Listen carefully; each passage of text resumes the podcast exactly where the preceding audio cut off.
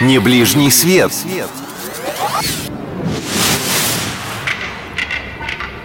У микрофона Алина Толкачева. Лето в нашей средней полосе в этом году как-то не задалось, но мы не грустим, потому что продолжаем вместе с вами путешествовать по нашим южным курортам. Итак, куда отправимся сегодня?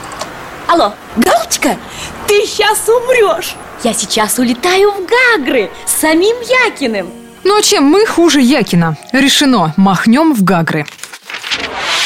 Гагра, Пицунда, Сухум всего каких-то 30 лет назад были синонимом отличного отпуска и дефицитной профсоюзной путевки в Черноморский санаторий. Потом курорты Абхазии из-за известных событий ушли с туристического Олимпа, но сейчас возвращают былую популярность. Здесь все тоже теплое море, пронзительный аромат сосен и кипарисов и головокружительные виды Кавказского хребта. Город Гагра, вообще-то так правильно по-абхазски называются привычные нам Гагры. Расположен всего в 36 километрах от аэропорта Сочи. Абхазия хоть юридически за граница, но въехать туда можно и по российскому паспорту. Вообще Гагры так удачно расположены, что считаются самым теплым местом на всем Черноморском побережье.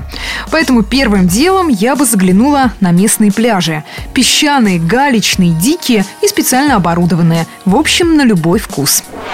Гагры делятся на новую Гагру и старый город. Окрестности последнего подойдут больше тем, кто ищет спокойный и уединенный отдых. Здесь расположена 60-метровая колоннада, которая является туристическим символом всей Абхазии. Рядом можно купить сувениры, напитки и договориться об экскурсиях. Манит все древнее и загадочное? Тогда обязательно посетите замок принца Альденбургского. Великолепный дворец с огромными балконами и башней. Местные говорят, что живший здесь принц очень любил соколиную охоту и мог часами сидеть на верхушке этой самой башни, поджидая добычу. В наше время замок, к сожалению, заброшен. Но кто знает, может здесь до сих пор витает дух странного принца. Гагра известна и белыми скалами. Это название пляжа, где белые скалы напоминают причудливые фигурки рыб и животных. Для уединенного отдыха лучше места в Абхазии не найти. Еще в Гаграх много разнообразных водопадов и пещер. Кстати, одна из них глубиной более двух километров. Это мировой рекорд. А чего стоит одна эвкалиптовая аллея, прогулка по которой исцеляет и тело, и душу. Но лучше все это один раз увидеть собственными глазами, чем сто раз услышать. Не могу не добавить про еду. Гурманам здесь раздолье.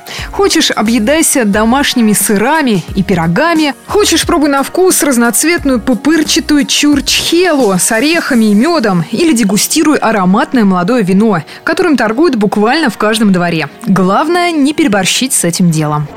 Я не враг своему здоровью. Культурно отдыхать умею.